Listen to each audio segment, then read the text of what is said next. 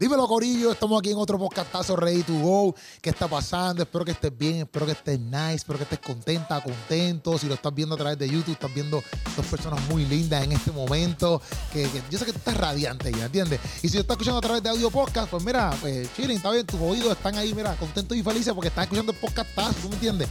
Oye, si quieres conseguir el merch, puedes entrar a keropiplus.com donde ahí tú consigues el merch, eh, camisitas, tote bags, stickers, lo que tú quieras, lo puedes conseguir ahí y te llega a donde sea, sea Australia, Alaska, Japón, donde tú quieras, ahí te va a llegar. Esa es la que hay. También verá, eh, Puchu, Puchu Films, él tira fotos. Si tú necesitas un fotógrafo en XY lugar, tú lo contactas a través de su Instagram, soy Puchu. Le dice, mira, bro, te necesito para un recap, te necesito para un video, te necesito para la foto, soy Puchu, ese es el que hay. Y obviamente todo esto lo produce, lo produce 167 Productions. Y estamos aquí, nada, nada más y nada menos con un duro en lo que es. Bueno, el, el- el- el tipo hace de todo. Es actor, productor, eh, teatrero, comediante, pastor, papá, amigo. estoy aquí con Nelson Lucky, mi gente. Eso es, bendiciones activos. a todos. Mira, esto- déjame decirle a la gente en el arranque, Ya, ya. desde que tú llegas aquí al estudio, Ya, que te recibe este hombre ahí en esa puerta, es una es como una energía, porque este tipo es que es 220, mano. O sea, cuando se va la luz en la casa, no hay generador, lo conectan a él, tú sabes. De verdad que lo, lo- eh, lo que desde que llegué, ¿sabes? El, el- el ambiente que hay aquí está bien, bien rico, bien sabroso. Así que gracias por invitarme, de verdad No, estoy bien contento. Y gracias por decirme que sí. Estamos cerrando el año contigo. Uh, ese- esa es buena, Estamos esa es buena. Estamos pompeados. Nelson, este, no, estoy, estoy demasiado muy feliz, de verdad, porque estás aquí. Este, partiendo de que eres en el mundo cristiano, por ponerlo así, eres como que, o sea, dicen teatro, comedia y dicen Nelson Lucky. Quizás muchas otras cosas más, pero cuando se trata del teatro, como que todo el mundo tiene que mencionar tu nombre. Sí, pero ya no soy el papá, ahora soy el abuelo. ¡Ey! ya!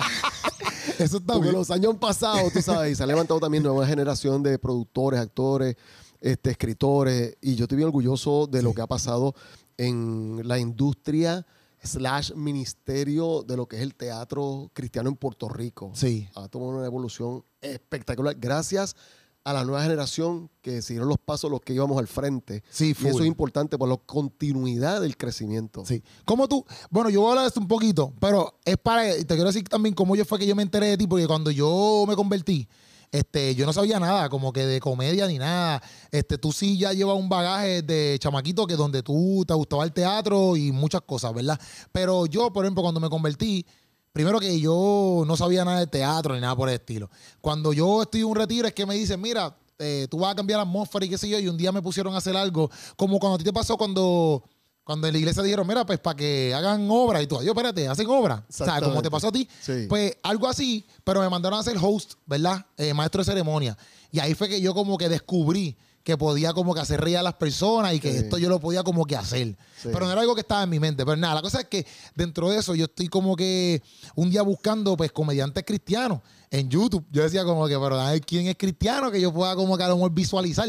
y de la nada me sale un video de Feliz Casado me sale un video de Félix Casado en una iglesia que no era en Puerto Rico, era en otro país. Tú estabas en otro país Sí. haciendo el personaje. Y lo vi y, y la gente como que yo empecé a preguntarle como que, y la gente siempre me decía, no, que si tú has visto el doctor Félix Casado, que si yo no sé qué más. Y ahí yo empecé a familiarizarme con, con quién era el doctor Félix Casado porque yo no sabía ni quién era Nelson Lucky Sí. todavía. Entonces después fui a una obra que fue, que más o menos tú te más o menos, mejor que te deje acordar, pero fue cuando eh, Andrés, yo le decía al chamaco, que Andrés López. Ajá, que se iba a ir para algo la maleta para New York. Él se iba a ir para Estados Oh, Unidos. sí, sí, sí. y yo sí, fui a sí. esa obra. Este, me invitaron para que los viera y ahí tú estabas. Sí. Y ahí te conocí, fuera del personaje, obviamente. Y yo decía, ah, este, este es el que hace feliz casado, este es Nelson Lucky, entonces. y ahí como que me adentré un poquito más.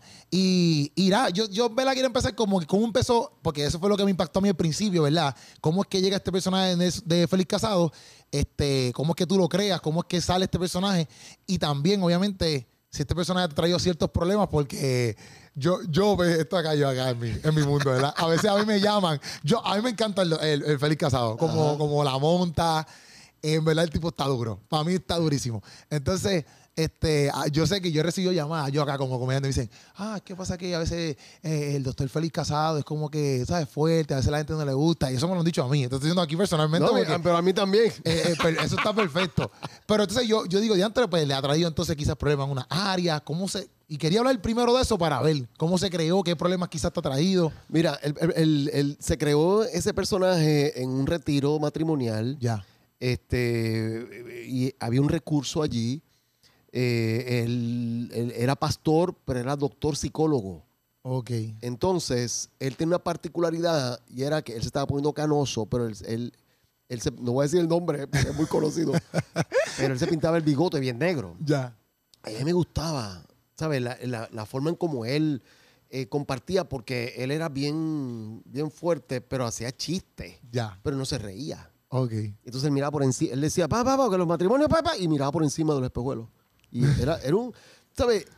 Era un personaje, Sí, sí, sí, sí. Entonces, cuando a mí se me dio una, una oportunidad de hacer un programa de radio que yo hacía eh, en la 1560, estoy hablando del 1999, Ok. ¿ok? Yo dije, yo quiero hacer una parodia de ese pastor, sin que él lo sepa, Ok. ¿entiendes? Sino que yo voy a... Y, y de forma interesante, la voz del personaje le pertenecía a otro personaje mío, pero la voz me gustaba mucho. Ya. ¿Qué personaje era? ¿Se- Si se puede saber. Sí, sí, el del trío Los Impropios tenía esa voz. Tato Ok. Chévere. Ok. Tenía esa voz. Y después hiciste, se la cambiaste Se al la del trío de cambié, impropio. Se la cambié. Hice un switch, le puse otra voz al del trío Los Impropios. Que es así. ¿eh? Ok. Y la del doctor Félix Casado es así. Se parecen, pero no son igual. Ya. Entonces, pero me gustaba mucho esa voz. Ok. Entonces se la, se la traje al doctor y como el doctor pegó, Sí. pues se la dejé. y como fue en radio, todavía no tenía el, el atuendo. Ok. Fue cuando me ok. invitan por primera vez que yo dije, tengo que buscar las formas. Entonces los psicólogos por lo regular no usan bata. No. Pero yo quería darle connotación de doctor y le puse una bata. Le dije, pues entonces tiene que tener una especialidad que justifique la bata. Ajá. Y como él lo que trata son cosas pequeñas, me inventé el asunto de que era un pequeñólogo. Ya, ya, ya. ¿eh? y así fue que nació en la radio. Después de la invitación, me dio con el atuendo, hice el bigote, le dibujé un bigote bien negro, porque me gusta eso. eh, porque yo no, yo, yo, o sea, yo soy, yo soy de pelo castaño cuando me quedaba en aquel tiempo. Y, y- y ya tú sabes, le, le puse ese bigote, mano, pegó y me encantó, tú sabes. Ay, los espejuelos, muy Sí, los espejuelos, los espejuelos. Es ¿Y la el corbatita? trademark. ¿Tiene Y la la cor- corbatita que era pequeña Ajá. porque él es pequeñólogo. Exacto. Entonces era algo simbólico del personaje. Ok. Eso, pero cuando lo creas, que eso es la pregunta mía, en el sentido también de los de cómo la iglesia lo recibe, ¿sabes? Porque a veces la gente, ah, eh, me la monta o qué sé yo, eso no está bien, o bla, bla, bla. Sí. ¿Qué, qué, qué Pero situaciones? fíjate, yo te diría que es muy poco. Sí, ok. Sí, es muy poco. Sí, la, sí yo reconozco que hay gente que le tiene hasta miedo. Sí. Y cuando él se acerca, ellos bajan la cabeza. No, y, obligado. Tú sabes. Pero, pero el- el- la aceptación ha sido de que, de que el personaje ha enseñado que debemos aprender a reino de nosotros mismos. Sí. Lo interesante es que las primeras, los primeros libretos, las primeras pequeñeces, eran pequeñeces de mi matrimonio. Ok. ¿Ok? Y lo interesante es que una vez yo voy con mi esposa en el carro y ella me dice, oye, es- el- el- lo que tú trajiste ahí este, hoy como que se me parece algo que nos pasó a nosotros el fin de semana. Yo, mami, por favor, no, yo no voy a usar cosas personales de nosotros jamás. Pa- Ella no se había dado cuenta que el- los, esos primeros libretos, Era ahí, era resumen de la casa. como tú, tú hablas Sí, de tu sí, mamá, sí. sabes, Obligado. el, el comediante lo primero que aprende, tiene que aprender a reírse de sí mismo. Sí. ¿Entiendes? Si se sabe reír de sí mismo, puede Sí, enseñar a la gente a reírse. No, y, y, para mí, el hecho de, de- yo, por ejemplo, yo lo he visto en vivo y a mí me gustaba. Yo decía, ya entre, porque es que pienso que algo bien jocoso, aunque obviamente sí, cuando tú estás en el spot, es como que ya antes te vieron a ti, Sí. estás frito. Pero a la misma vez es súper cool, como que lo encuentro muy jovial, como que súper divertido. Sale quizás, a mí me gustaba porque sale de quizás de algo monótono, como que no, solo- no sé, como que me abría, me abría la creatividad a muchas cosas Claro. cuando lo veía, cuando lo veía en acción. También Claro. lo vi en, en Bellas Artes cuando este, tú estuviste con José Comedy también, que hicieron como que algo de la sala para los, los panas. Sí, sí. algo sí. así, tú traías los ¿Qué, ¿qué, qué, esposo tú tienes? Y, y tú ponías personajes de, de Disney, algo así, no sé si Sí. me acuerdo, igual que qué esposa tú tienes, y eran personajes de Disney, Sí, y la sí, gente se sí. moría para ver porque se identificaban. Correcto. Y para mí eso es- eso está brutal porque es parte también de lo que yo hago en el sentido de cuando yo, ¿verdad? Me encontré con Dios, de cómo tú hacer comedia y que realmente esté recibiendo la respuesta ahí. Porque no es lo mismo hacer un podcast como estamos haciendo ahora mismo que, que hacer una comedia ahí, que donde tú tienes la respuesta inmediata. Claro. Que para mí que eso, es lo- eso para mí es lo, lo más que a mí me apasiona es la comedia, del stand-up comedy. ¿Tú has hecho stand-up comedy? Sí he hecho, eh, como Nelson Lucky. Ajá, como Nelson Lucky me refiero, sí. Eh, lo que pasa es que eh, Nelson Lucky es, es un poquito más serio. Ok. Este, entonces el stand-up mío es, eh, es más low key, Ok. ¿entiendes? No es tan agresivo como el doctor o como tú, que son, o sea, que están ahí, ahí, tú sabes. Ok. Eh, eh, ha- hago mucha pausa para que la gente piense lo que estoy trayendo. Yo, yo dir- yo diría que yo soy un poquito más sofisticado, Ok. ¿entiendes? ok. Eh, prefiero estar detrás de un personaje, cualquiera de ellos. Yo tengo, yo tengo 10 personajes. sí. Este, prefiero estar detrás de ellos que estar, que estar como Nelson Lukis. ¿Pero por qué? Es que me siento más cómodo estar, estar, estar escondido. Sí. Sí, estar escondido me hace sentir más libre. ¿Verdad? ¿Sabes? Sí, yo, yo, lo- hay personajes míos que dicen cosas que yo no me atrevería. Ok. Tú sabes, pero el personaje se siente libre en hacerlo, ¿entiendes? Oh, En verdad. No, yo estoy impresionado, te estoy escuchando porque estoy impresionado. Sí. Porque Quizás yo, tú te sientas al revés. exacto, yo por ejemplo, lo que tú estás hablando de los cambios de voces, para mí es como que, o sea, ¿cómo tú, cómo tú haces eso? ¿Cómo tú dices, ah, pues esta voz es para aquí, esta voz es para acá? Eh, eh, Mira, hasta cierto punto, el personaje te lo, te lo va dando. ¿Entiendes? Ya. El, cuando tú vas creando un personaje, el personaje te habla, el personaje este, cambia su postura, cambia su forma, o sea, adquiere lo que le pertenece. Por eso no es algo mágico, no es algo que tú dices, ok, voy a hacer, eh, eh, o sea, es progresivo. ajá. Y también en la medida en que tú lo vas exponiendo, él va cogiendo su forma y va madurando. Los personajes tienen que madurar. Sí, sí. Eh, por eso el personaje, lo que ustedes ven de Doctor Félix Casado ahora no fue lo que yo empecé haciendo. Ok. Igualmente Piro Camacho. Piro Camacho, tú sabes que habla así, como Ajá. ve que me cambia la voz rápida. Eh, eso, eso, eso viene a raíz del desarrollo del personaje. ¿sí? No es como que, ah, yo le voy a poner esta voz. Porque Ajá. le puedes poner una voz, me ha pasado, le puedes poner una voz a un personaje y, y no fluye, no, no agarra, no, no, ¿tú me entiendes?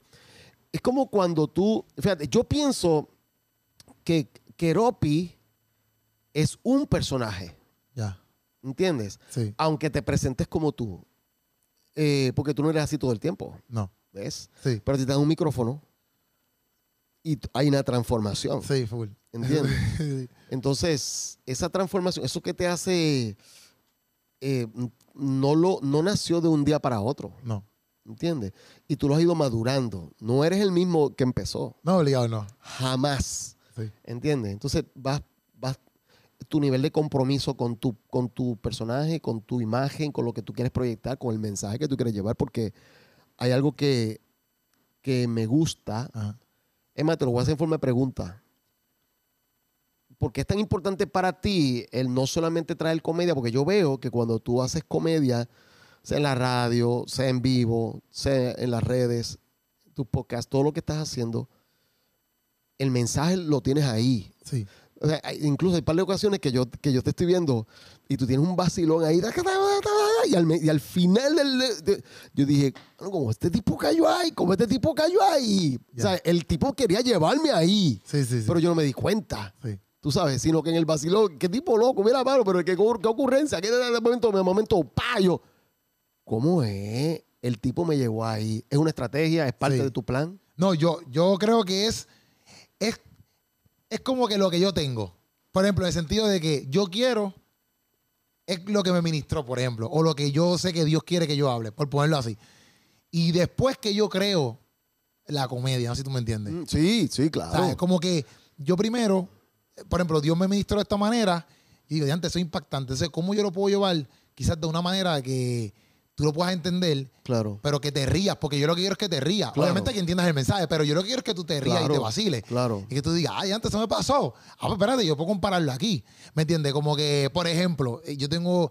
Pero es, es- es más como. No, no es que quiero sonar como que, ah, eso es un mamey. No es eso. Porque a veces se me hace difícil escribirlo o quizás llevarlo hasta donde yo quiero llevarlo. O cómo hago la transición, ¿me entiendes? De que, ah, pues empiezo aquí, encajo acá, ¿me entiendes? Pero sí es como que, un- no sé, algo que Dios pone en tu corazón ahí. Y tú lo vas trabajando poco a poco, obviamente. así es. Como que tú vas creando y vas haciendo hasta que lo logras. Y obviamente hay veces que uno dice como que, por ejemplo, a mí me pasó que yo a veces digo, ah, pues puedo hacer solamente comedia. Pero siento, y no está mal, pero siento que, que si yo solamente hago la comedia y no llevo el mensaje, aunque salgo de tres segundos, que yo te diga al final, Dios te ama, no lo hice bien. No sé si me entiende, como que, No completaste la misión. ajá. Y puedo hacer comedia normal. Puedo Sí, hacer, claro, eso es genuino, y- claro. Y, y un día puedo hacer comedia y me fui y no dije Claro, nada. Pero siempre, siempre mi mente está funcionando como que, pero ¿qué, qué propósito tiene entonces este video? ¿O qué propósito tiene este chiste que yo estoy diciendo? ¿O qué propósito? O sea, y el propósito siempre es como que, pues, Dios, en mi mente, ¿verdad? Y en mi corazón. Claro. Y, y lo llevo y, lo, y lo- lo conduzco de esa manera. Por ejemplo, en el show de Quiero Reírme, al final yo, yo, estoy, yo estoy contando una historia de que fui a surfear y me estoy ahogando, eh, eh, literalmente me estaba ahogando, surfeando. Sí. Y yo decía que como, lo, como los surfers ven las tormentas como algo bueno.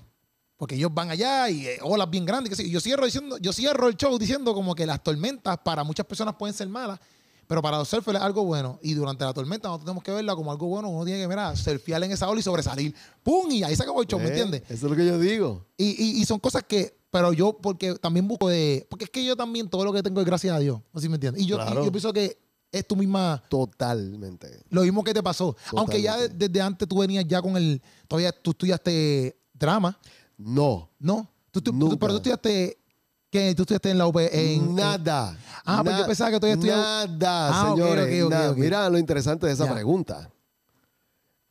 Yo quiero estudiar teatro y mi familia no quiere que yo estudie teatro. Ok, yo, yo sabía esa parte, pero yo pensaba que lo habías llegado a estudiar y después te cambiaste a contabilidad o algo así te cambiaste. Sí, sí, no, pero no fue al revés. Yo Ok. estudié contabilidad, me voy para el ejército y yo regreso. Entonces, cuando yo me convierto, es que Dios me devuelve a mi propósito. Ya, Porque estaban haciendo teatro en la iglesia y ahí es que yo comienzo. exacto. Yo aprendí, ¿sabes quiénes fueron mis maestros? Los técnicos del teatro Ok. fueron mis maestros. Viéndolo. Ah, Viéndolo, sí, sí. escuchándolo. Yo estaba, porque yo estaba en un mundo que yo no conocía. Ok. ¿Entiendes? Luego mis próximos maestros fueron la nueva generación que vino detrás de mí de los años 90 y 2000 que estudiaron y se prepararon en la academia. Ok. Entonces ellos eran mis actores, yo los contrataba. Ok. Ellos me iban diciendo o ellos iban estableciendo y yo yo yo simulaba que sabía, Ok. pero yo no sabía nada. ya, ya. Pero yo los escuchaba y afirmaba lo que ellos hacían porque ellos sí venían de la academia. Ya. Y ahí fue que yo aprendí. Fui autodidacta prácticamente en todo el proceso. Ok. Luego fundé la escuela. Me consigo estos maestros preparados, bachillerato, maestría, o sea, gente bien preparada. Y ahí estaban mis estudiantes y el director de la escuela estaba con los estudiantes aprendiendo. Ya, ya, ya. ¿Entiendes? O sea que así fue mi formación. Fue más Ok. intuitivo, fue más, fue más de llamado. Por eso cuando la gente dice, eh, Dios te llama y después te prepara, yo lo creo exactamente, porque así fue conmigo. O sea, me preparó. Después me devolvió a mí de propósito. No lo estudiaste, no importa, yo te voy a enseñar en el camino. Ok. Y por eso fomento mucho la educación, porque posiblemente me atrasé mucho, arrastré los pies porque no, no podía. O sea, yo me lanzaba porque era un arrojado, igual que tú, que tú eres un loco que te, Sí, te sí. zumba. Y sí, Y ya. y sí, pues muchas de las cosas que has logrado, ¿verdad? Fue zumbándote. Algunas sí. te salieron y otras no. Obligado. Igualmente a mí, tú sabes. La gente ve el éxito, la gente ve lo que hemos alcanzado y piensan que, que, que tú siempre has sido así. Sí, sí. Nada que ver, nada que ver. Y, y obviamente cuando tú empezaste a hacer todo esto de la comedia, teatro, tienes un montón de obras escritas, este, sé que tuviste una, lu- una lucha, pero era difícil en cuestiones del cristianismo, como que, ¿cómo tú lidiaste con eso como que personalmente? Como que, como tú decías, papi, voy a seguir metiendo manos. Sé que tuviste quizás una iglesia que era más como que open a eso, pero Eso- como es- quiera, Eso me ayudó mucho. pero como quiera tú querías llevar tu obra a Claro. no solamente el público de tu iglesia. Entonces, ¿cómo tú te mantenías quizás de pie? Si es que venía eso a tu mente, ¿me entiendes? Ah, papi, yo tengo que seguir haciendo esto, no importa lo que a lo mejor la gente piense o no, yo voy a, seguir- voy a seguir haciendo Mira, esto. me, me afectó poco, te tengo que decir la verdad. Me afectó poco porque eh, yo caí en gracia con el Concilio Fuente de Agua Viva, donde me adoptaron. Yo llevo 27 años en esa organización. Y doy gracias a mis pastores, me abrieron las puertas. Lo que hicieron fue darme alas. Ok. Este, entonces, no, no, fue, no, no te diría que fue difícil. Este, eh, sí hubo su, su resistencia, sí hubo que me llamaron charlatán, que me llamaron, este, una persona una vez en radio me dijo que yo era la copia barata del gángster. En verdad. Sí, Diantre. La copia barata del gángster. O sea, este. No me ofendió, mano. Yo, yo, te soy honesto. Yo me sentí hasta halagado. En verdad. Sí, porque el gángster, quítale el contenido del gángster. Sí. El gángster ha sido un, un- un emprendedor, un visionario, eh, un- una persona que, que, que trabaja las cosas con excelencia, que rompió una... O sea, tiene unos atributos muy buenos. El contenido no servía, pero Sí, el sí, contenido era, era dañino, era, era, tú sabes. Pero tenía unas propiedades que realmente yo admiraba. Tú sabes, yo, yo suelo admirar la gente que logran cosas aunque el contenido no sea bueno, porque Sí. lo que están haciendo está bien. Entiendo. O sea, si yo tengo una persona que el contenido es dañino, pero está alcanzando la juventud, yo no lo ataco a la persona porque está haciendo algo bien. Sí. Te entiendo. El mensaje está equivocado. Pero si yo, me, si yo me dedico a atacar a la persona en lugar de decir, espérate, Dios, dame la estrategia, porque tú eres más sabio que, que el mundo, dame la estrategia para yo tener el igual o mayor impacto que tienen los que dañan, enferman y corrompen a la juventud, a la sociedad, para nosotros traer el mensaje del evangelio. Y el que hace eso es el que va a alcanzar el objetivo reino, mano. Obligado, obligado. No, y, y yo, yo, por ejemplo, yo también, dentro de la comedia, he tenido también poca lucha, o sea, como que al contrario. Obviamente, pienso que todos ustedes han abierto Claro, un camino claro. que hello, ¿me entiendes? Que yo no tengo ni que luchar mucho, ¿me entiendes? En el sentido de que ya la gente la comedia en cierto punto la recibe. Pero sí he visto, por ejemplo, en mi parte, donde he tenido mis cantacitos, donde hay gente que me dice sus cosas, o quizás la iglesia todavía no comprende eh, el teatro, o no Claro. comprenden el arte de, de teatral o el arte de la comedia. Entonces Y digo, vamos a hablar claro, Keropi, vamos a hablar claro. ajá, tú me dijiste a mí, tú, Sí, full, full. tírate claro, tú- tírate ahí, tírate Sí, ahí, sí. todo, es un libreto, métete sin miedo. Pero tu look ajá, no es un look cristiano, no, ¿entiendes? sí. Porque tú tienes tu, tu, tu, ¿cómo que se llama eso? Dreadlock- Tu- dreadlocks. tus dreadlocks tu- bien largos. Sí. Enseña, yo puedo que hay gente que, gente Sí, que sabe, no, mira, Este pelaje. este mira, pelaje. mira, mira eso. Eso es de verdad, eso no se compra en la farmacia, exacto, ¿entiendes? exacto, exacto, exacto. tu chiva amplia. ¿tú me entiendes? Sí, sí. Este, Y tengo tatuajes tu tatuaje, o sea, tu look de por sí es un look que pudiera traer controversia a la iglesia, es decir, cristiano, porque no, no tienen esa mente. ujú. Eh, mano, pero Dios es tan maravilloso, ¿entiendes? Que se encarga de, de salvar a todos, pero no usa a todos. Ya. Vamos a hablar claro, chicos. Sí, Esa sí. es la verdad. ¿entiendes? sí. Él vino a salvarlos a todos, pero, pero él no los usa a todos. Él necesita posicionar. Hay gente que se va a identificar contigo que no, jamás se va a identificar conmigo. Sí. No importa lo que yo haga, quiero pi. Y yo tengo que entender eso. Dios te da una gracia y dentro de la gracia está tu imagen. Sí, full. ¿Entiendes? Sí, yo, sí. yo creo eso.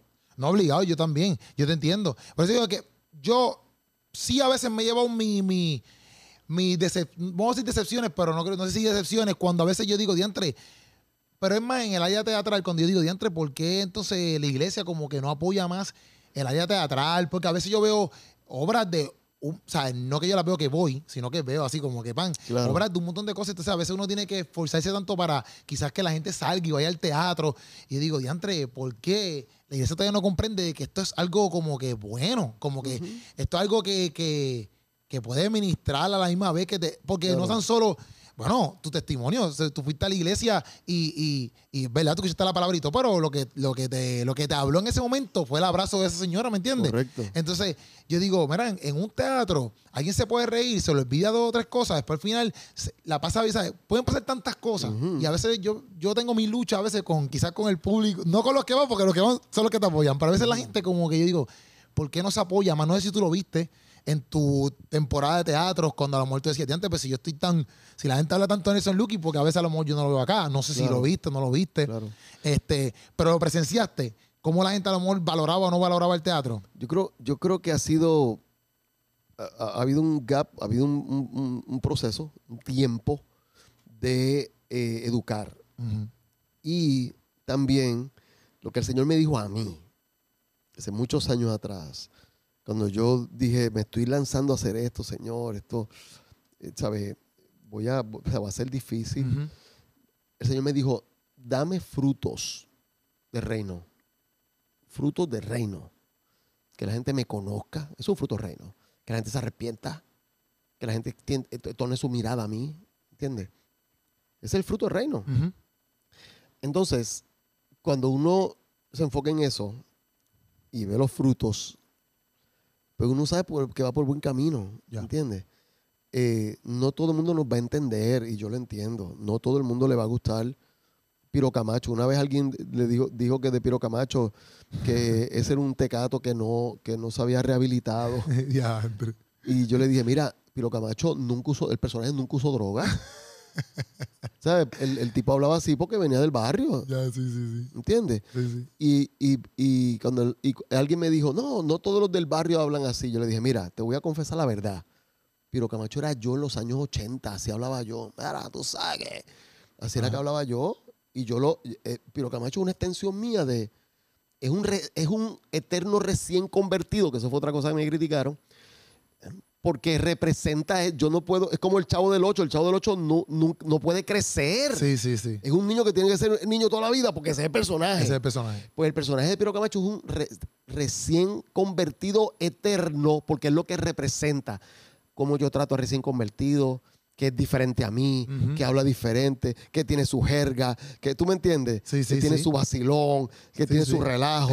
y como tú vas dejando el espacio a que el Espíritu de Dios haga la obra en él. Sí, y, obligado. y- y no te metas, mano, ora, tú sabes. Tacho, si nosotros oráramos más Sí, sí. de lo que igu- es más, no más, igual de lo que juzgáramos. Uh, seremos unos duros. Sí, mano, seríamos. No, y yo, y yo lo digo por eso, porque a mí me encanta el teatro y, y yo veo, por ejemplo, en Estados Unidos hay, hay una cultura teatral y en otros países. Y a veces yo digo de antes que, que, que el teatro aquí como que no desaparezca. No sé, como que, que ahora con toda esta tecnología y con ¿sabes? todo el internet y todo lo que se está creando, ¿tú piensas que en algún momento eso puede pasar? Que el teatro... No. para nada, no. No hay forma, no hay manera. En, en Puerto Rico hay una industria teatral sólida eh, a nivel secular y a nivel cristiano está en un desarrollo extraordinario. Eh, y, y yo tengo que dar gracias porque la escuela que dirijo ha producido grandes actores, escritores, directores. Recientemente fui a una, a una pieza teatral de ¿Cuál? mis estudiantes egresados. Es que yo fui a Que- uno otro día, quizás es la misma. Que no estaba sé. Alex Díaz, que estaba Alex Díaz. Exacto, yo fui, yo fui, yo fui. Era algo de, de ay, se me sí, olvidó de los era esa, ancianos. esa- este, la, la de Eh, los cuento no, cuento viejo no es. Cuento de viejo. Cuento viejo era. Eso mismo, eso mismo, esa misma. viejo, cuento sí. viejo, cuento viejo. Esa historia, los que lo escribieron, dirigieron y la- más de la mitad de los actores son de Lanza. Ok. Entonces yo fui a ver a, mi, a mis estudiantes egresados.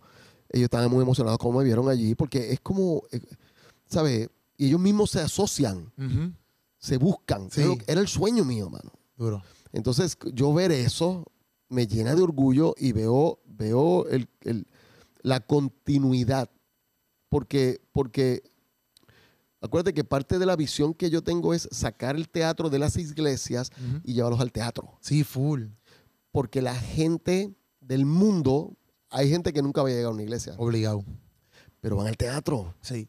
No, y ese, por eso mismo es que yo digo como que, pues, es exactamente lo que yo digo, digo, por, ¿sabes? Como que cuando uno, cuando uno ve una obra teatral, mi gente vayan, porque exactamente eso mismo, quizás alguien no llega a la iglesia, pero llega al teatro. ¿O sí? Y, y, eh, yo digo, mira, cuando tú ves una película, tú no vas a ver Avatar en tu iglesia, tú vas a ver Avatar en el cine. Exactamente. ¿Me entiendes? Exactamente. Y, y es lo mismo en el teatro, tú vas a ver, el- eh, tú vas a ver la obra allí y en, y en el mismo teatro está creado para la experiencia completa.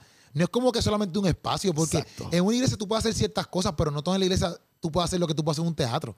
¿Me entiendes? Entonces, pues el teatro en sí está creado para esa experiencia desde que, desde que tú entras. Correcto. ¿Me entiendes? Entonces, yo digo, tú, si uno, si la gente tiene esa mentalidad, más allá de que solamente van a ir a, por el teatro, a verlo también como una oportunidad evangelística, ¿me entiendes? De que, espérate, pues yo traigo a mi amiga, yo traigo a mi amigo, que es verdad, nunca quiere ir para la iglesia, pero quizás para el teatro se zumba. Correcto. ¿Me entiendes? Correcto. Pues mira, ahí está, caramba. Y tú no sabes las cosas que pueden pasar. En cuento viejo, eh, eso te ministra bien duro.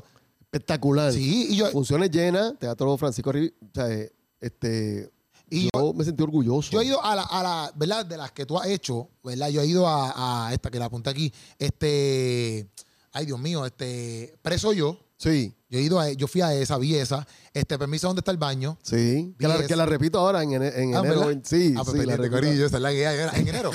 En enero 21. En enero estamos 21, en el Teatro. Braulio Castillo. y ya está, ¿ya abriste tiquetera? Sí, ¿Ah, no, sí? es que ya esos boletos están. Ah, ya, ya se vendieron. Ah, ya. pues yo me enteré ahora, ¿ves? estoy atrás, estoy atrás. Ah, está bien, está bien. Pero pues, mira, vi esa y vi, vi una más. Es que tengo aquí todas las que tú has- eh, tengo aquí todas las que te has hecho. Por poco tú, por poco tú con loco, ¿no? No sé si esa fue la que vi. No, pues esa yo no la vi, esa Ok. no la he visto. Vi, he visto tres. Y esa la filmamos a tres cámaras. Sí, esa, Mi, mi hija la, la dirigió. cuando yo estaba llegando a la iglesia, como quien dice, esa es la como que la que estaba ahí, Sí, sí. este, como que en su apogeo. Es un musical, este, tiene eh, eh, eh, 10 bailarines. eh, es, una, es, una, es una pieza exquisita. En esta ocasión, de actriz, yo tengo ahí a la apóstol Marlene Arroyo. Oh, Marlene es actriz sí, sí, en su origen. ¿entiendes? Actriz y cantante. sí, sí. Y ahí, ahí es que Dios la saca, ¿entiendes? Dios tuvo artística y ella, ella hizo un papel espectacular Duro, ahí, tú duro. sabes. No, Sí. pues yo, yo, yo he visto y a mí o sea, pero eso yo, yo la vi y me encantó, me encantó. Igual que Permiso donde está el baño, que eso está brutal porque también todos los todos los elementos, o sea, to- to- entonces los baños y toda esa madre, ¿me entiendes? Igual que la cárcel, está la cárcel ahí full. Exacto. Y todos esos elementos para mí, o sea, la experiencia está brutal. Y obviamente uno se ríe, uno la pasa bien y por encima de todo siempre está el mensaje. Correcto. O sea, que, que No, el mensaje, el mensaje, en todas esas obras, los mensajes son contundentes, Sí, ¿sabes? Sólidos, un contenido bien, bien poderoso y, y cristocéntrico. En todas mis obras, Cristo está presente, de una forma u otra. sí, obligado. ¿Entiendes? Y, Eh, y yo, y bueno, yo como, como, como, exacto, como consumidor, yo lo, yo lo sé. O sea, no to- y no porque sea cristiano, sino porque yo sé. Si una persona no cristiana se sienta allí, va a saber que, que ahí está Cristo, ¿me entiendes? Como que co- lo va a saber. Correcto. Lo va a saber. Correcto. Lo va a saber. correcto. Y, sea, es fácil, porque por ejemplo, siempre cuando tú vas a estudiar teatro, te dicen, papi, no estudio teatro porque tú, de, de eso no se vive. Este, entonces, entonces, partiendo de esa, de esa premisa, yo, yo pienso, ok, imagínate teatro, teatro sano, por ponerlo así, teatro familiar. O sea, si de teatro, teatro, que tú puedes meter cuantas palabras y te dicen no se vive, pues, como una persona que quiere llevar un teatro sano y, por ejemplo, nosotros más a veces hasta cristocéntrico, se puede vivir, cómo uno lo hace. Obviamente, cuando estaba hablando de vivir, yo estoy bien claro que después que tú puedas tener tu casita, tu televisorcito y, y tu familia bien, está chilling. Porque a veces la gente ve vivir como si tuviera un jet privado. Sí, sí. ¿Me entiendes? Pero yo estoy claro de que después que tú puedas tener tus cuentas al día y puedas vivir del ministerio Claro. normal, pues chilling. Pero, ¿cómo ha sido en tu vida? No, vive y vive bien. Te voy a decir más. Tiene más oportunidad la comedia sana que la chabacana. Ok. A mí las empresas, a mí me han llamado em- empresas de un día para otro. Ok. Y me, esto, esto ha ocurrido varias veces, señores. Y dicen, lo necesitamos para mañana. Y yo, porque tú dices, ¿sabes? Las empresas se planifican Sí. con tiempo. Tienen una convención, tienen una fiesta de Navidad, tienen una... Y entonces, pues yo pregunto, este, sí, puedo ir. Eh, ¿Alguien fue que alguien falló? Sí, es que este, invitamos un comediante, este, y yo nunca pregunto nombre Ajá. pero se puso a hablar malo, se puso a hablar de sexo. Nosotros no permitimos, son empresas. Sí, sí, sí. Me dice, y me hablaron de que usted tiene comedia sana. Piensan que yo soy cristiano, y no sabe mi mensaje, nada. Y yo, precisamente, esa es mi especialidad, sana comedia familiar. Ya, Y me invitan, me llevan. ya. Entonces, es todo lo contrario. Hay empresas que me han dicho, me contratan y me dice, usted no, usted no, no, no tiene comedia chabacana, ¿verdad? Así me preguntan. Ajá. Y yo, no, todo lo contrario. Yo no hablo malo, yo no traigo ningún contexto sexual, ni nada de eso, ni imágenes, nada. Mi comedia es comedia sana y familiar. Eso es lo que queremos. Duro. O sea, me ha abierto más puertas. Ha sido, ha sido al revés.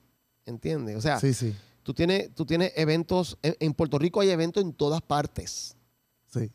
En todas partes, Keropi. En todas partes, en todas partes, todo el año. Todo el año entre convenciones, fiestas, actividades de todo tipo, bodas, reuniones familiares, reuniones de empresas, el día de la secretaria, el día del, el día del que recoge la basura, el día de Pejo Gialengo. O sea, en Puerto Rico hay un día de todo.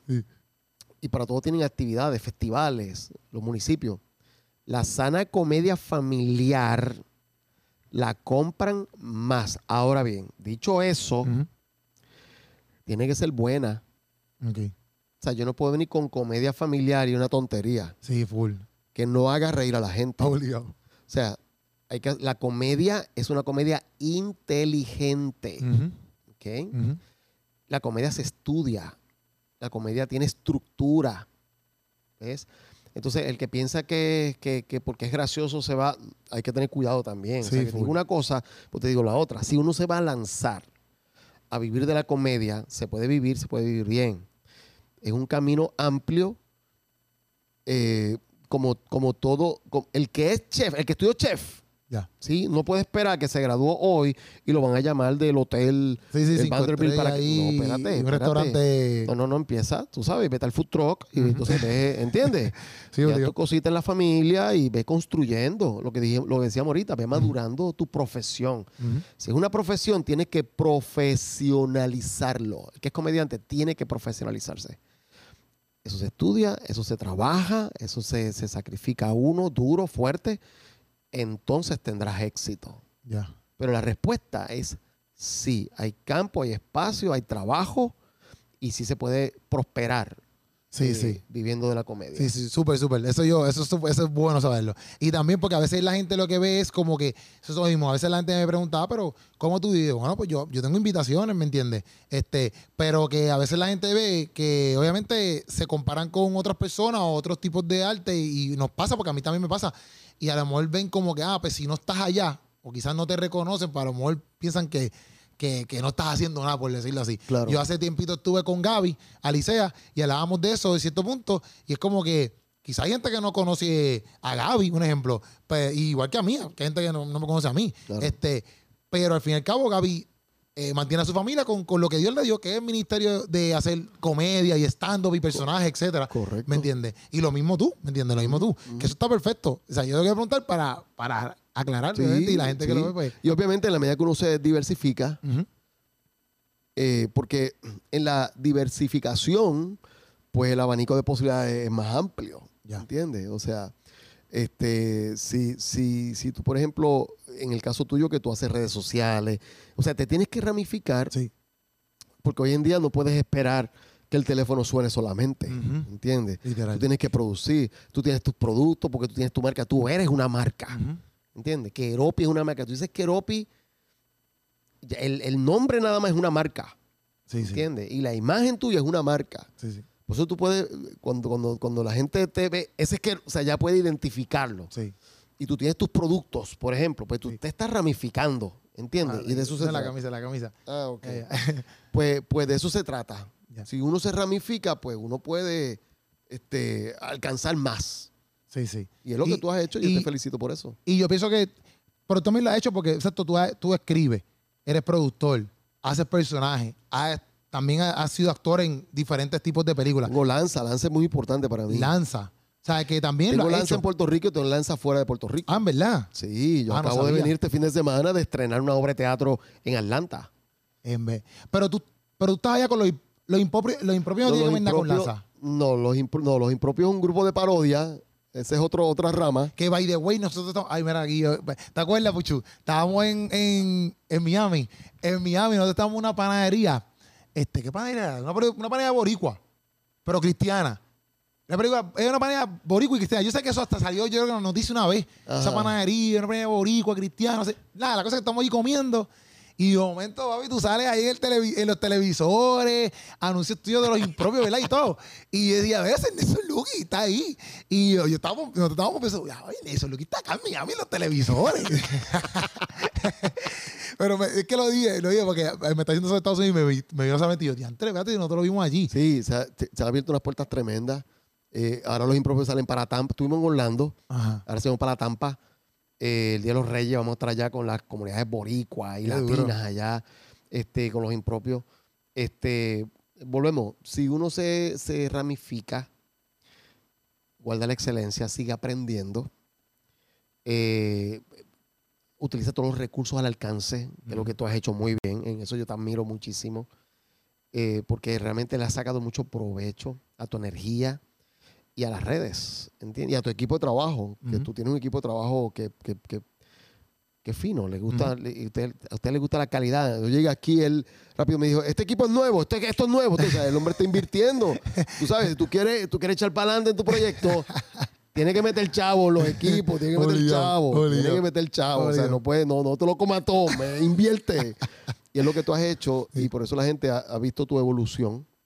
Este, y a veces, yo, yo, yo no sé si, eh, si te ha pasado de que, de que no estás, no estás generando lo suficiente, pero sigues invirtiendo. Eh, Sí, eso pasa. Eso, pa- eso, eso pasa. ¿sí? Sí, sí. porque no puedes detenerte. Sí. O ya tú comenzaste una carrera, Literal. no te puedes detener, Sí. ¿entiendes? Literal. Y entonces tú sigues invirtiendo, eh, como hiciste que me, me enseñaste. Mira, estos son los equipos. De hecho, hoy estamos estrenando algo nuevo ahí. Estamos trayendo ahí una cosita Tenemos nueva. ahí algún un juguetito ahí Sí, sí. que le trajo Santa Claus. Sí, pero pasa, pasa eso. sí. Y tú, pero ahora estás haciendo un proyecto en Lanza, digo, en Lanza, de Lanza Estados Unidos, pero ¿qué estás haciendo allá? O sea, ¿estás trabajando con un grupo de Sí, personas? tengo 20 estudiantes allá. Y yo los dirijo desde acá. Ok. Yo pongo una computadora, pongo una pizarrita y yo enseño. Y entonces yo los dirijo. Ok. Yo dibujo, yo dibujé la escenografía en mi pizarra Ya. y le puse números y letras. Ok. Y le digo, "Eh, ponte en la posición 1, porque así no, puedo- no, puedo- no estoy allí. Sí, sí, ponte en no. la posición 1, ellos ven la 1 y se, se ubican donde está. Pues la Ok. 1 es detrás del sofá. Ok. Entonces las puertas son las letras. Ya. Eh, sal por la puerta B. Ok. Entonces se va a la puerta B, ¿entiendes? Y eso me facilitó. Entonces eso fue por la pandemia, mano. Sí. ¿Sabes? Yo tuve que inventarme cosas porque Gente, ¿verdad? Porque pandemia todo cerró y era como que diantre, ¿y ahora qué hacemos? Fue Porque era, bien- to- no era nada de verse de frente, nada, nada, nada. Nada de fue lo que bien es el difícil. teatro. Pero le saqué ese provecho de poder comunicarme a través de esas plataformas. Y hice un grupo en Orlando, Es que duro. estrenamos una obra en, en verano pasado. Y eh, el grupo de Atlanta, que estrenamos una obra nueva. O sea, yo la escribí, la Nueva. para ellos, nueva. Don, se llama Don Lucas y Don Mateo. Ok. Y la historia de estos dos viejitos un home, bien chévere. eh, y uno estaba tratando de leer un libro y el otro estaba tratando de leer la Biblia. Y tenían una pelea esos dos. Ya. Y, y fue- es una historia hermosa. eh, y, y la estrenamos este, el, el día de Navidad. Ah, en No verdad. funciona, llena total hasta. Qué duro. Pero llena, llena total. Y ese grupo ahora da- eh, continúa en enero. ok. Entonces, en verano, presenta- en, en- en abril presentamos una obra de teatro allá en Semana Santa. Ajá. Y en verano presentamos una segunda obra en un teatro allá en, en Atlanta. Así que tengo, tengo dos grupos en Puerto Rico. Ahora en enero em- empieza el tercero. Tengo el grupo de, de Atlanta. Ok. Eh, No, y eso mucho te- trabajo. Sí, full, ¿no? Y eso, y eso te, te, te sigue enseñando y te sigue, este, ¿cómo es? Eh, tú sigues como que dándote updates, como por decirlo así, Sí. con todas las personas que también entran nuevas y, te, y, y tú sabes. Pero a toda esta, ahí que dijiste que escribiste una obra nueva, ¿cómo, sea, ¿cómo tú te sientes entonces a escribir una obra? Como que, ¿qué es la que hay? Como, pues para mí escribir es bien difícil. Pues yo a veces tengo ideas, pero yo no sé cómo plantarlas. Bueno, matricúlate en Lanza. Porque quedó Lanza, Lanza enseñamos, damos, damos un, dentro del currículo, que son dos años, damos uno que para mí es bien importante, que es escritura de libreto. Ok. ¿ok? La escritura de libreto, a la gente no le faltan ideas, Keropia, a la gente le falta estructura. Sí. La gente tiene que saber cómo empiezo, cómo termino, ¿entiendes? Cómo acomodo los conflictos menores, cómo llego al conflicto mayor, cómo desarrollo un desenlace que no sea aburrido y una conclusión que me lleve el mensaje que yo quiero transmitir. O sea, eso es estructura. Ya. Personajes, quiénes son los protagonistas, coprotagonistas, los antagonistas y cómo los voy acomodando, los extras que alimentan. ¿Entiendes? Que no haya de más, que no haya de menos. Entonces, eso se llama estructura. Si la gente tiene estructura, lo que hace con su idea es que las va acomodando, ¿entiendes? Otra cosa es el banco. Yo, yo hablo mucho del banco. Los que mis estudiantes tienen que decir, "Ah, ya viene a hablar del banco. Porque para mí, la teoría del banco es muy importante y es que tú no, tú no puedes retirar del banco lo que no depositaste. ¿ok? Ujú. Ahora, si tú depositas, tú sabes siempre que hay ¿Qué hay? y sabes que puedes retirar. Ok, el banco es el banco de ideas. El, la- el banco de ideas tiene que estar escrito en algún lugar, Ok. ¿entiendes? Eh, lo- Cuando tú dices el banco de ideas, mala mía que te interrumpa, es como que, por ejemplo, tú estás caminando, te surgió una idea, pa, vas para el banco, la depositas allí. correcto. algo así. Correcto. Ok. Mira, dijiste caminando. Mira qué chévere está esto. De momento tú fuiste, estás en el supermercado y viste un señor que camina raro. Ya. Tú fuiste al banco y dijiste, el señor que camina raro. En algún momento te van a dar, yo tuve un personaje en una obra de teatro y tú vas a decir, Lucky, yo voy a caminar de una forma diferente. Este personaje te lo voy a dar. Tú fuiste al banco y viste y te acordaste. El tipo que caminaba así, como si fuera la pantera rosa. Ya, ya. Me gusta, se lo voy a presentar a Lucky una hora. Tú me traes una idea como esa. Yo digo, qué brutal se ve ese caminar, hermano. Tú lo sacaste del banco. Ok. ¿Entiendes? El que tiene el banco lleno Ajá. siempre tiene que retirar.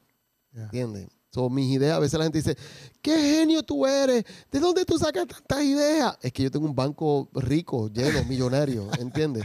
Porque el, el que está creando tiene que llenarse. Si no, va a estar todo el tiempo en un escritorio.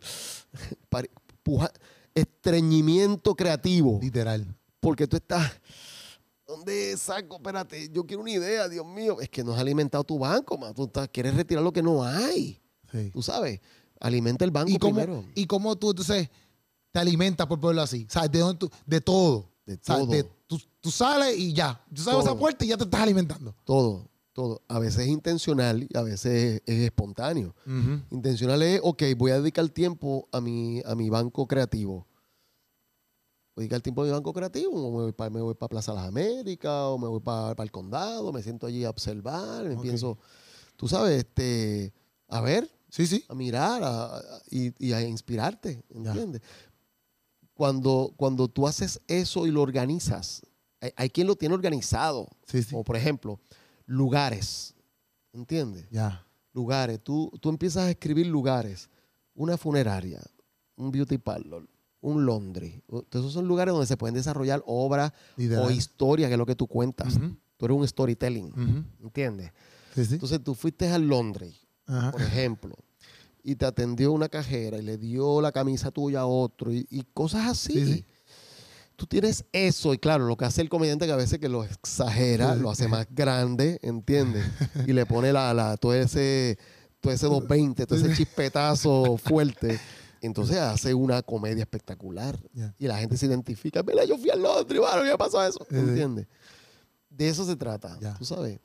Eh, yo creo que, que- que la vida es muy fascinante a nuestro alrededor si tenemos esos lentes que nos permiten verla. Entonces, eh, transi- la transición de obra, todo esto, teatro, por ahí para arriba, a boom, pastor. Cuando se toca tu vida, Ajá. ¿qué es la que hay? ¿Cómo? Mira, eh, yo, yo creo que llegó, eh, el llamado mío a pastor llegó en el 96. Ok. Ya yo desde el 94 ya yo estaba en el teatro. En el 96, eh, ese mismo año, yo escribí mi primera comedia. O sea que el llamado y la comedia teatral, ya a nivel de teatro, llegaron juntas. Ok. Así que yo las construí paralelas. ok, ¿Entiendes? No, no vino una primero y otra después. Ok. El mismo año 96, donde yo me hago pastor, es el mismo año que yo estreno mi primera comedia en teatro. Pasaron las dos cosas a la misma, el mismo año. Ok. Entonces, para los que yo me ganaba y yo seguía convirtiendo, ya me veía normal el que yo produjera teatro, eh, que fue lo primero que yo hice. Ya en el 99 es que yo empiezo en la radio y empiezo a crear personajes. Pero como ya yo hacía teatro, los hermanos lo veían normal en mí. Ese es mi pastor. ¿Entiendes? Ok. el ser pastor y trabajar comedia me ayudó porque al pastorado se le respeta. Ok. Eh, son muy pocos los que no respetan los pastores. El- el- la inmensa mayoría le tienen esa distinción, ese respeto, esa autoridad de parte de Dios. Ya. Así que eso me ayudó eh, a que la gente, eh, un pastor comediante, o- a mí nunca me, me ha gustado la palabra comediante, no sé si un día te lo dije, pero No, no. no, yo, porque yo no me considero comediante. ya. Eh, yo soy un actor que hago comedia, Ya. porque eh, como yo soy escritor, eh, yo soy profesor, realmente a mí los títulos no me gustan. Ok. ¿entiendes? Y, y- y el, el título de comediante yo creo que es un, es, un, es un título muy pesado. Yo creo que hay gente que se dedica a eso, eh, que, que s- que son especialistas en, en eso que hace. Yo soy un especialista en, en, en hacer de todo un poco. no, no soy especialista en algo en particular. Por eso es que tú no me ves en las redes haciendo la- la- la- las cosas que, que tú haces, que hace Josué Comedy, que hace un trabajo Sí, espectacular, el mismo Gaby, porque se dedicaron de lleno a eso. Y yo no me atrevo. Ustedes hacen cosas que yo no me atrevo a hacer. Ok. No me vas a ver en redes haciendo esa, esa dinámica de ustedes eh, que les queda. Yo me la, me la disfruto, la, la- este, lo- lo- los admiro, los respeto mucho. Pero porque los admiro los respeto es que no lo hago. Yo, yo pensaba que, fíjate, yo pensaba que todavía empezó a hacer teatro y después que vino entonces eh, eh, la transición de, pues vamos a ser pastor ahora. No, no, Ok. vino en simultáneo. Eh, yo estuve 25 años pastoreando. Hace dos años le entregué el pastorado al Señor. Le dije, eh, le pedí salida porque Él me estaba pidiendo otras cosas. Que era precisamente eh, yo enseñar fuera de Puerto Rico, que mis obras de teatro salieran fuera de Puerto Rico. Entonces eso eh, conlleva, es un trabajo Sí. educar, enseñar, ministrar y, a- y hacer viajes. Eh, como este año fue un año de muchos viajes, yo no había podido hacer eso dentro del pastorado. Pues yo fui, cuando yo fui pastor, yo fui, me concentré en mi, en mi, en mi labor pastoral. Entonces, eh, el llamado lo tomó mi esposa. Mi, esposa es la que está pastoreando la iglesia ahora. Hace dos años yo era una mujer preparada, ella estudió teología, ella es psicóloga también. Eh, y mientras yo trataba esto con el Señor, Señor, pues necesito que me dé salida para yo poder enfocarme en esto que me estás pidiendo. El Señor me da salida y me pone que es mi esposa. Cuando yo hablo con mi esposa, ya Dios estaba tratando con ella. Ah, qué duro. Y me dijo, yo estoy lista. Sí, yo lo entiendo. Es así como lo estás diciendo. Perfecto. Ella tomó la batuta, la iglesia la recibió. Bueno, la recibió no, ella ha sido la pastora junto conmigo durante 25 años. Ajá. Eh, así que ella lleva dos años al frente y yo dedicándome a, lo- a- a donde Dios me está, me está llevando. Ok. Y, te- y, como, y tú como creativo, por ejemplo, yo cuando este, leo la Biblia y, a veces, y predico y todo, este, yo siento que hay unas cosas que uno como creativo se las vive más o, o quizás hace cosas dentro de la prédica que a lo mejor otros pastores no hacen, porque por ejemplo, por ejemplo un, un Matías Narváez, ese yo, él es más teológico, ese yo. Sí. Tú con tu, con tu creatividad, ¿qué añadiduras tú le ves en el sentido de tu creatividad a la misma vez al pastorado o en ese tiempo que eras pastor, como que mientras llevas un sermón o una prédica, como que en qué te ayudaba, por ponerlo así? Pues mira, este, yo, yo no, yo no soy muy cómico, este, predicando. Ya, Tampoco soy muy serio. ya. No, pero no tiene que ser cómico, pues, no tiene que ser cómico. Sí, Es como creativo, o sea, como que, como Pues mira, creativo, como... sí, yo, yo, yo pudiera ser, este, como a mí me gustan las historias, yo amo las metáforas. Hay cosas que yo amo profundamente porque le encuentro, le encuentro un sabor, mm, la parte metafórica. Mira, la parte creativa de Jesús, yo la estudié y yo la enseño en Lanza. Lanza, la Escuela de Producción Tenemos Teatral. para Lanza, ¿viste? Tenemos- Sí, tiene que salimos de aquí para- para Lanza, salimos de aquí para Lanza, salimos de aquí Y para voy Lanza. a mucho también. Entonces, este, la parte creativa de Jesús es bien poderosa, bien poderosa. Él es un libretista. Eh, y, yo, y nosotros estudiamos varias de sus parábolas como libretista. Porque tiene todos los elementos. La parte de metafórica yo la utilizo mucho en mis mensajes. Ok. Eh, pero volvemos, copiando a mi maestro, a Jesús. Sí, sí. Eh, porque creo que hay un lenguaje ahí bien poderoso, bien extraordinario. La gente se identifica, es fácil de retener. Tú retienes más imágenes que letras, que palabras. Entonces, en esa parte, pues sí, yo, yo posiblemente la, la, lo, ut- la utilizaba en mis mensajes. Y todavía a mí, a mí me invitan a predicar este, eh, a distintos lugares. No voy mucho, no salgo mucho porque eh, este, me gusta congregarme en mi iglesia. Este, eh, y como tengo los viajes también, pues trato de, de- de balancear. Trato Todavía de- es la iglesia, yo fui una vez ahí, todavía es la iglesia donde yo fui, no sé, era como un montecito. Sí, sí, estamos allí en la ¿Sí? montaña, sí, las montañas de Mamé, un Ya. sitio hermoso, este, seis cuerdas y media que Dios nos ha entregado allí. Y realmente eh, Dios nos ha dado una congregación linda, firme, fiel, que ha apoyado todos los proyectos que Dios nos, nos ha dado. Y, y mi concilio, tengo que reconocer eh, mi pastor Otoniel Font, Ujú. eh, pastor Omaira Font, mis pastores me han dado me han dado alas, me han dado apoyo, me han dado recursos, todo lo que yo necesito, mis pastores lo han provisto también. Ya. Así que estoy bendecido, quiero Sí, sí, sí. Full, full. Y entonces, en- ¿verdad? Tú que llevas, ¿verdad? Tiempo en esto del teatro, eh, haciendo diferentes cosas, como que consejos que no, yo escribí, no, yo no quiero decir consejos, pero es la palabra que me viene a la mente, pero era como que lo estaba buscando aquí. Este, pero vamos a verlo así como consejo. Que tú puedas decir como que, ah, mira, yo veo esto que está pasando dentro de, sea en el, en el mundo de la- del cine, sea en el mundo del teatro, sea en el mundo de los personajes, que tú digas, fíjate, la iglesia debe- debería hacer esto o moverse hacia esto solamente por pura opinión, ¿me entiendes? No es como que se escribe una piedra, pero Mira, mover la iglesia es difícil porque a la iglesia la mueven los líderes. Ya. ¿ok?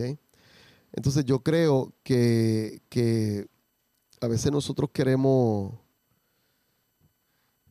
que en un mundo ideal, Sí, un mundo de avatar que lo mencionaste ahorita, de todo, que todo, que no venga nada a dañarnos el, no es real. La iglesia se compone de gente imperfecta, incluyendo los líderes, los pastores, nosotros. Entonces, eh, yo creo que eh, debemos enfocar nuestros esfuerzos y nuestra energía a hacer lo que Dios nos mandó a hacer. Ok. Jesús, la lucha más grande que tenía Jesús no era con los demonios. A los demonios dijo, cállate, vete, fuera. Así. La lucha más grande fue con los fariseos. Literal. O sea, no pudo callar a los fariseos. Cayó a los demonios, pero los fariseos no. Es verdad. Esa es la verdad. Ok. Quienes condenaron a Jesús no fueron los demonios, fueron los fariseos. Entonces, eh, Jesús no luchó contra los fariseos. ok. Se enfocó en el pueblo, tomó autoridad sobre los demonios, los destruyó. Porque yo mismo decía, "Vini- viniste, ellos le dicen a Jesús, viniste a destruirnos. Entonces, yo creo que el enfoque no debe ser los fariseos. El enfoque debe ser destruir los demonios, que es lo que dañan y afectan al pueblo. Y enfocarnos en la gente, Ya. no enfocarnos en la iglesia. La iglesia tiene sus líderes, tiene su estructura, tiene su formato, bueno o mala, perfecta o imperfecta. Yo creo que debemos enfocarnos en la gente. ¿A qué fui llamado? A la gente. Ya. ¿sí? Eh, todavía la gente se aparta de Dios por causa de la iglesia. Es un error, Sí. ¿entiendes? Es un error. Eh, Tienes conflictos con tu iglesia, pide a Dios que tu iglesia sea restaurada, sanada, tus líderes, bla, bla, bla. Te está haciendo mucho daño, pide salida, ¿entiendes? Llegaste a otra iglesia, te pasó lo mismo, no puedes hacer lo mismo. O sea, no puedes seguir brincando esperando buscar la iglesia perfecta porque no existe. No existe ni existirá. Sí. ¿Entiendes? Ni pastores ni líderes tampoco. El único perfecto es el Espíritu Santo. Ese Es- sí. Ahí no hay error. ¿Entiendes? Entonces, yo creo que dentro de la imperfección, tú acomodas la imperfección tuya también, Ujú. la encajas, encajas en una iglesia que sea funcional, te identificas con los ministerios que están afines contigo y te pones al servicio de Dios cualquiera que sea tu llamado. Sigue tu corazón. Después que Dios ponga algo en tu corazón, eh, edúcalo. Aprende. Eh, hay distintas escuelas. Está la escuela formal, está la escuela informal. La formal es la que tú te sientas, que tienes un maestro, tienes un libro, tienes, tú me entiendes, un escrito, tienes que hacer exámenes, no sé qué. Y está la informal, que es la de la vida misma. En ambas vas a sacar buenas notas, vas a sacar malas notas, en algunas vas a salir bien arriba, en otras vas a salir más abajo, en la que sale más abajo tienes que esforzarte más, es lo mismo. Y aprender lo más que puedas y dar lo mejor que puedas también. Ya. ¿Y ya? No, está súper duro. Yo, yo el otro día, que lo comenté hace tiempito, fui a un... Estuve en Miami también en un, un evento que se llama Summit, Summit Latino, un Sí. cierre. Y eso mismo, como que yo aprendí en ese momento como que... Porque a veces, quizás uno, yo inmaduro, yo eh, full. A veces uno como que eh, se emociona con todas estas cosas, uno ve, uno quiere lograr eh, lo que otros comediantes, por ejemplo, en mi caso han logrado, este, mismo José Comedy, yo digo, diantre, el tipo está viajando, este, y yo veo más arriba, yo veo el mismo que, que tengo hasta una- un coso de él ahí, Kevin Hart, esas cosas, y dice, diantre, bro, del Dios, como que yo quisiera hacer todas esas cosas, y quisiera meterle, y quisiera hacer comedia sana, y que esto, boom, como que explote, ¿verdad? Son sueños que yo tengo. Claro. Pero en ese, en ese summit, como que yo podía aprender viendo todas estas personas que, por ejemplo, estaba John Maxwell allí. Y e inclusive Otoniel fue. Yo lo vi, estuvimos ahí un ratito hablando. Este, y yo los veía. Otoniel no habló en el summit, pero fue a- allí un ratito. Este, y después yo- como que eso mismo, yo, yo lo que veía de conferencia en conferencia, tras, conferencia en conferencia, conferencia, era como que esta gente lo que le emanaba, ¿verdad? Era que, papi, ellos se enfocaron en, en amar a Dios, ¿verdad? En hacer la voluntad de Dios y en, y en hacer, papi, Dios les dio esto en las manos. Pues vamos, vamos, vamos a hacer lo que yo, lo más que yo pueda con esto que tú me diste, Dios. Exacto. Y, y, pues, hoy por hoy quizás tuvo un John Maxwell que el tipo vende libros por un tuit de llave. Pero su norte no era vender libros por un tuit de llave, sino que eso era lo que- esa era la esencia de él, escribir. Y se sentó con unos pastores a preguntarle un chorro de cosas, como, él contó cómo empezó todo, ¿me entiendes? Y ahí yo podía entender como que ya entre a veces uno, que inclusive es un video eso que subo, lo voy a subir la semana que viene, que no te compare. Porque a veces uno como que quiere ciertas cosas, pero al fin y al cabo es como tú dices, mira, si uno se enfoca en lo que Dios le dio, ¿entiendes? Eh, en lo que tú tienes que hacer, que es lo que Dios puso en tus manos, pues ya, ¿entiendes? Olvídate si, olvídate si te, te conviertes en el mejor comediante del mundo o no te conviertes, olvídate de eso. O sea, la cosa es que tú hagas lo que Dios te puso en tus manos. Correcto. ¿Entiendes? Que eso es lo que, me entiendo que yo, que todos nosotros, ¿verdad? Deberíamos hacer. Correcto. Este, y qué bueno que lo dices, porque es como que esa, esa confirmación constante, donde Pero e- esta lucha que tiene gente por, por, por criticar la iglesia, la iglesia ya no evangeliza. Eso no es cierto. ¿Por qué la gente escribe eso en las redes sociales? Eso no es cierto. Hay algunas iglesias que no evangelizan, sí. Pero Ujú. si la iglesia no evangeliza, este, ya, este, ya no se ven milagros. ¿En dónde? ¿Pero de dónde tú, dónde tú estás? Pues Yo hago milagro, mano. Sí, sí. ¿Entiendes? Sí, o sea, eh, este, no, que, que no sé qué. La gente siempre está criticando algo, ¿entiendes? Eh, yo creo que, que sí hay mucho por hacer, sí hay gente que no está haciendo nada, pero la gran cantidad, o sea, la cantidad de pastores que yo conozco, de ministros, de ministerios, que están haciendo una labor misionera, que están haciendo una labor con los de ambulantes, los capellanes de este país, no se comparan en ningún sitio del mundo. Tú sabes, lo que pasa es que todo lo que hace la iglesia de Jesucristo no se publica en ningún lado. Sí, sí, obligado. Pues la gente piensa que no están haciendo nada, porque como todo es publicable ahora, Sí, lo que no se publica no está pasando. Señores, eso no es cierto. Hay más cosas pasando que las que se publican. Las que se publican son bien Bien poquitas. poquita, literal. ¿Entiendes?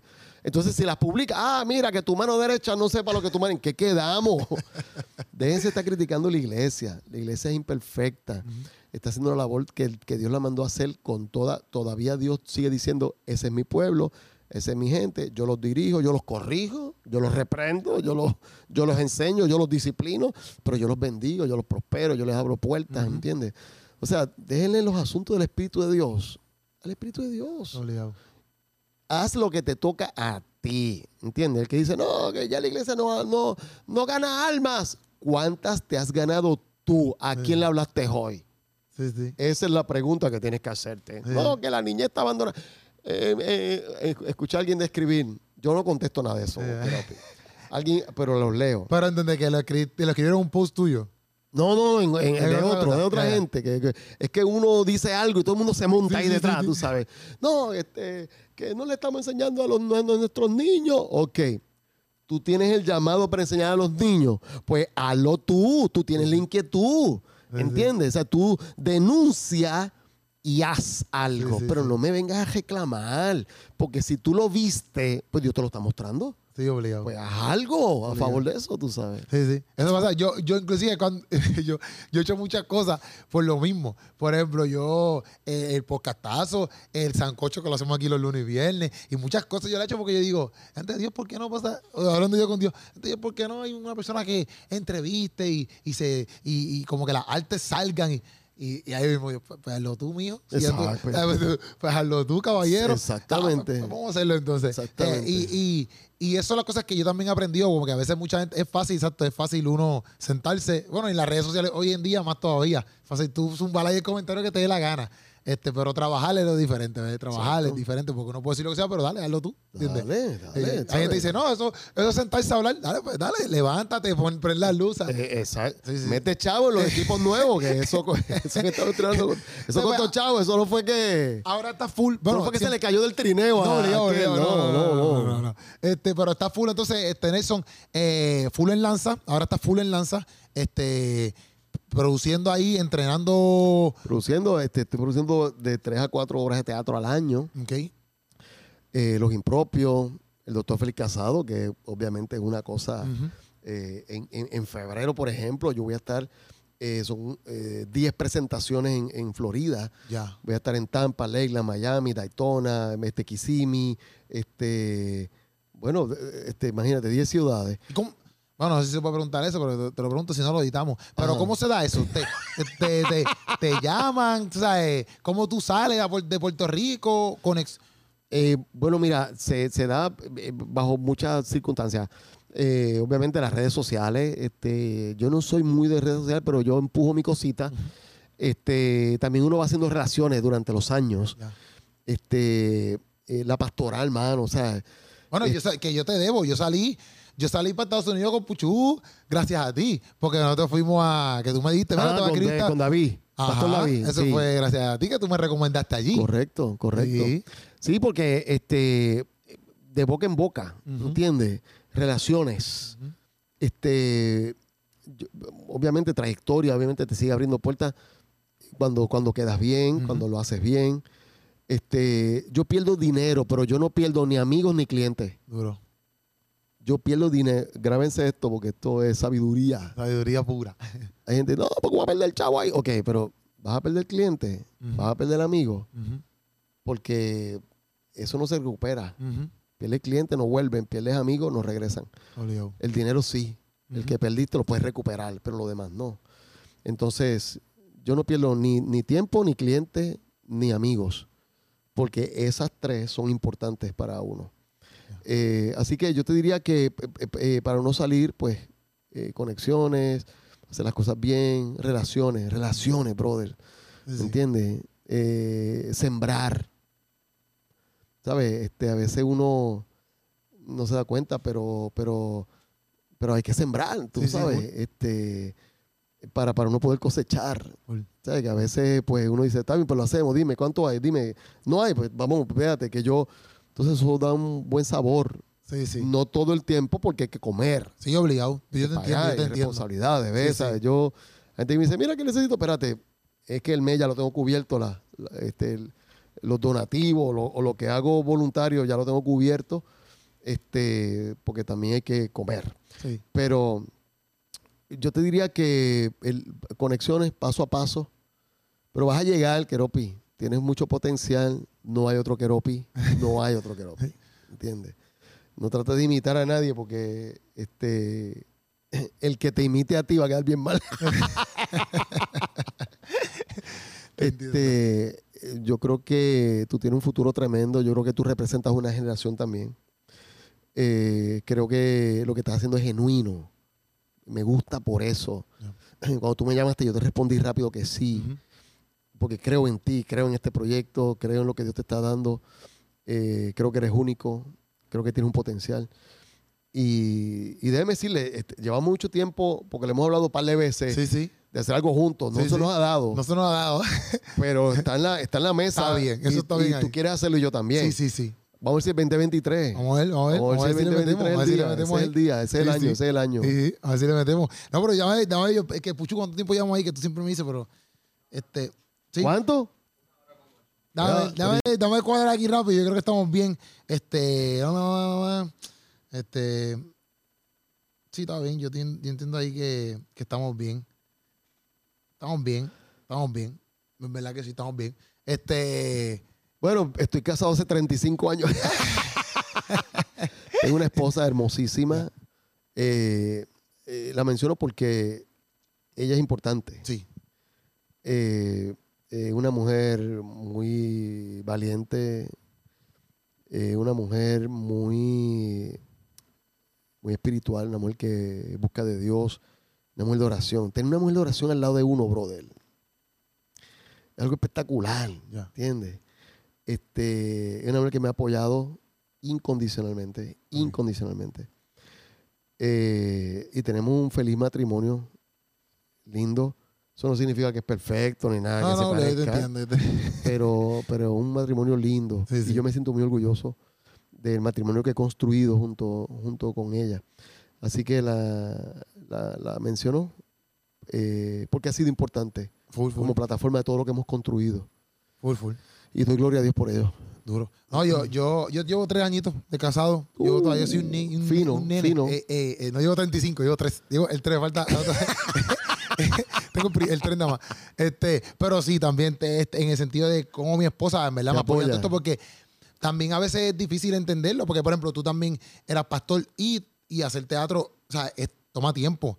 Eh, la preparación, porque a veces la gente piensa que en una noche ya tú hiciste todo, o sea, son meses preparándote para hacer una obra, tres obras, cuatro obras un fin de semana. Correcto. Pero son meses de preparación. Así es. así es. Este, y No, ella tuvo que tener paciencia, tuvo que Sí, tener sí. paciencia y, y como yo combinaba tantas cosas, eh, yo siempre fui bien balanceado, eso sí, yo siempre le dediqué tiempo a mis hijos, eh, a mi matrimonio, a mi persona. O sea, yo nunca, gracias a Dios, nunca tengo esta conciencia de que, de que me desenfocaba, de que yo eh, trabajo, trabajo, trabajo y aquello. y- o sea, gracias a Dios, no. Yo, mis hijos me los disfruté, yo fui a todos los juegos de softball de mi hija, a los juegos de soccer de mi hijo, eh, a todo lo que emprendían, todo. Yo estuve en todas las fiestas, todas las graduaciones, todo de mis hijos. Eh, mi esposa, nosotros cogemos vacaciones todos los años, sin fallar. Cogíamos vacaciones con nuestros hijos, cogíamos vacaciones solitos, o sea, en la escapada nos Eh. damos.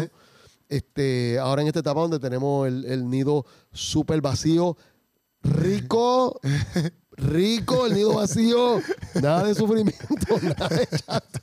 Se fueron aquellos dos, estoy feliz. Así que este, mis hijos se independizaron ya, tú sabes. Este, son, ¿verdad? Ya son adultos ya y obviamente estudiaron y son profesionales cada uno en su campo.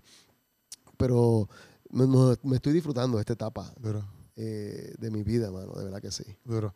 No, pues perfect, Nelson. Gracias por estar aquí, de verdad. Gracias por estar en el podcastazo, por haber estado ahí con nosotros. Y esto es Nelson Lucky en la casa. Este, síganlo. Bueno, pendiente del proyecto Lanza, si te quiere, si se quieren matricular o algo, gente que quiera matricula- matricularse. Eso es en enero, comienza en enero.